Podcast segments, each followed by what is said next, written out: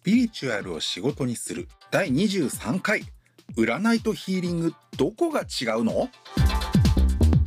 占い師兼スピリチュアルヒーラーのみぼさんをゲストにお迎えしての対談トーク。今回が4回目となります。前回まではね第1回目から3回目までひたすら占い師としての側面についてお話しいただきましたけれども今回は占い師であるみぼさんがなぜスピリチュアルヒーリングをプラスして提供するようになったのかについて伺いました。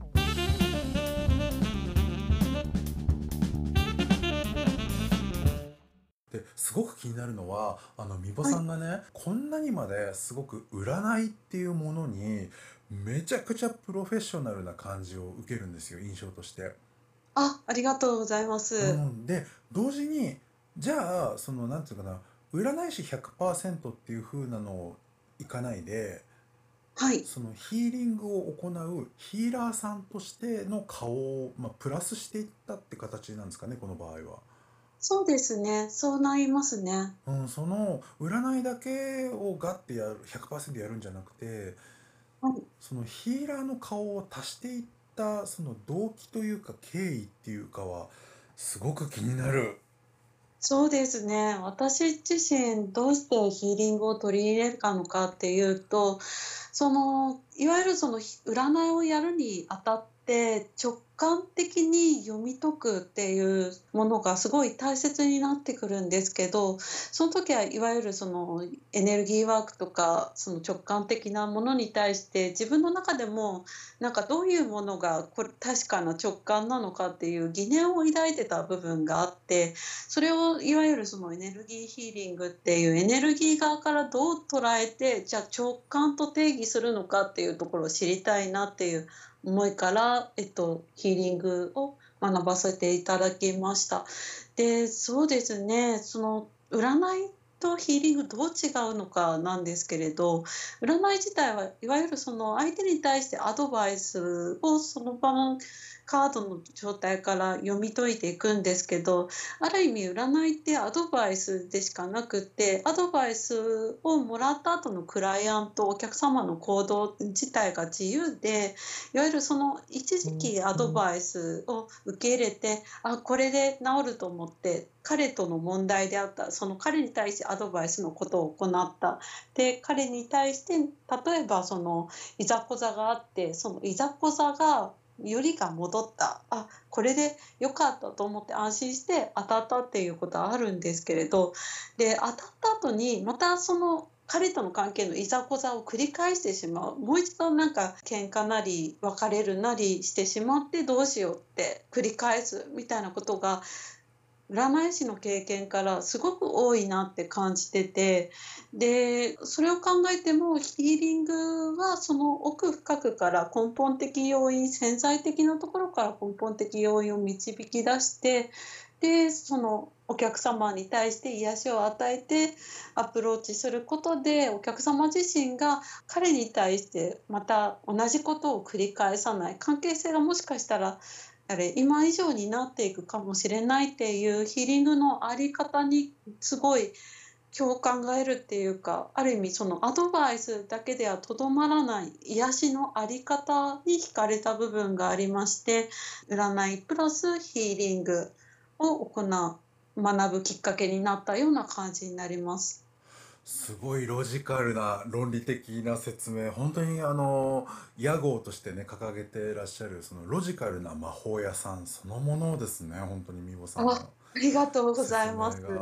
でそれですごく気になったのはあのやっぱり占いはねその当たったとしてもアドバイスであると。でその結果、はい、クライアントがまあどうできるかとかそのアドバイスはされたけど何かに傷ついてたり迷ってるクライアント自身の中身というかその状態は占いでは変えられないっていうことなんですか、ね、そうなんですよね。すごいあれ喉から手が出たいけどそこは手が出ない段階でもあるところで、その占いに通っていわゆる中毒者になってジプシーになってしまう人って結構そういうなんかものがあるような方が多いような気がしてすごく占い師側から見れば戸惑いが隠せないみたいなところもありますね。確かにあのお医者さんに行ってね当たってるとしてもあなた怪我してますねってこうね見るからに怪我して血がダラダラ出てたらそれ当たってるけどそれの診断だけではやっぱりその瞬間には怪我は治らないですもんね。そうですね。治そうとする意図があって、その意図があったとしても、実はその内部的に治さなきゃいけないところもあって、その内部には手が届かないみたいなところもあるので。あその占い師の助言が仮に的確なアドバイスではあったとしても。そうですね。的確なアドバイスで、ここあたりが悪いんじゃないかなって言ったとしても、その悪いところを完全に癒すこと自体ができないので。それはあれですよねその心の場合で言ったらそのいわゆる何か傷ついたと感じている心の状態とかっていうことですよね。そうですねまさにその通りだと思います。それ逆に言うとヒーリングを使うとそれは治るんですか？そうですね。ある意味向き合える状態になると言いますか、ある意味潜在的に何だろう、アプローチできる段階が異なるような感じがしていて、例えばその深く自分自身の心の中の問いかけの中で傷ついた部分がまた新たな自分自身の考えてる在り方とは別のやり方があるんだよって気づくことでハッとさせられるというかじゃあもう自分からそのなんだ同じ癖をやらなくてもいいよねってお客様自身が納得してもらえるみたいなところがすごいヒーリングのアプローチのあり方としてはいいところだなと思いますね。占いではアドバイスはできても内面を変える癒すことができない。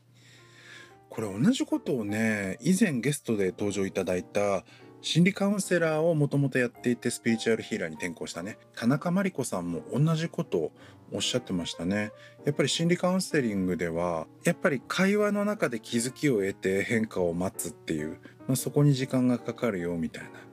直接何かこう手を入れて手術とか施術を施すような形で心とか何か精神っていうそういう見えない部分を変えたりとか癒したりするっていうことがやっぱりまあね一般的にどの手法であってもやっぱりこれは基本的には何だろう治すことが直接はできないとされる分野なんじゃないかなと不勉強ながら私もの私の限界ある知識では感じるんですけれども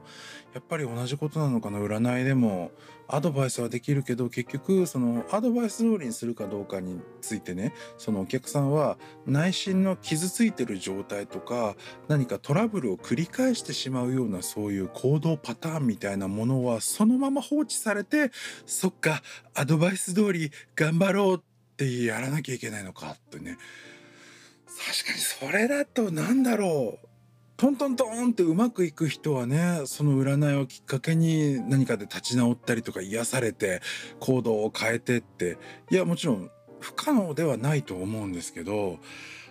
確実性って言った時にねどうなんだろう。あのこれは占いが悪いっていうよりはやっぱり人間個々人の例えば忍耐力であるとかアドバイスをどのようにねしっかり受け止めてアドバイス通り自分がカラッとガラッとすぐに変われるものなのかどうかとか、まあ、そういった個々人の資質の方に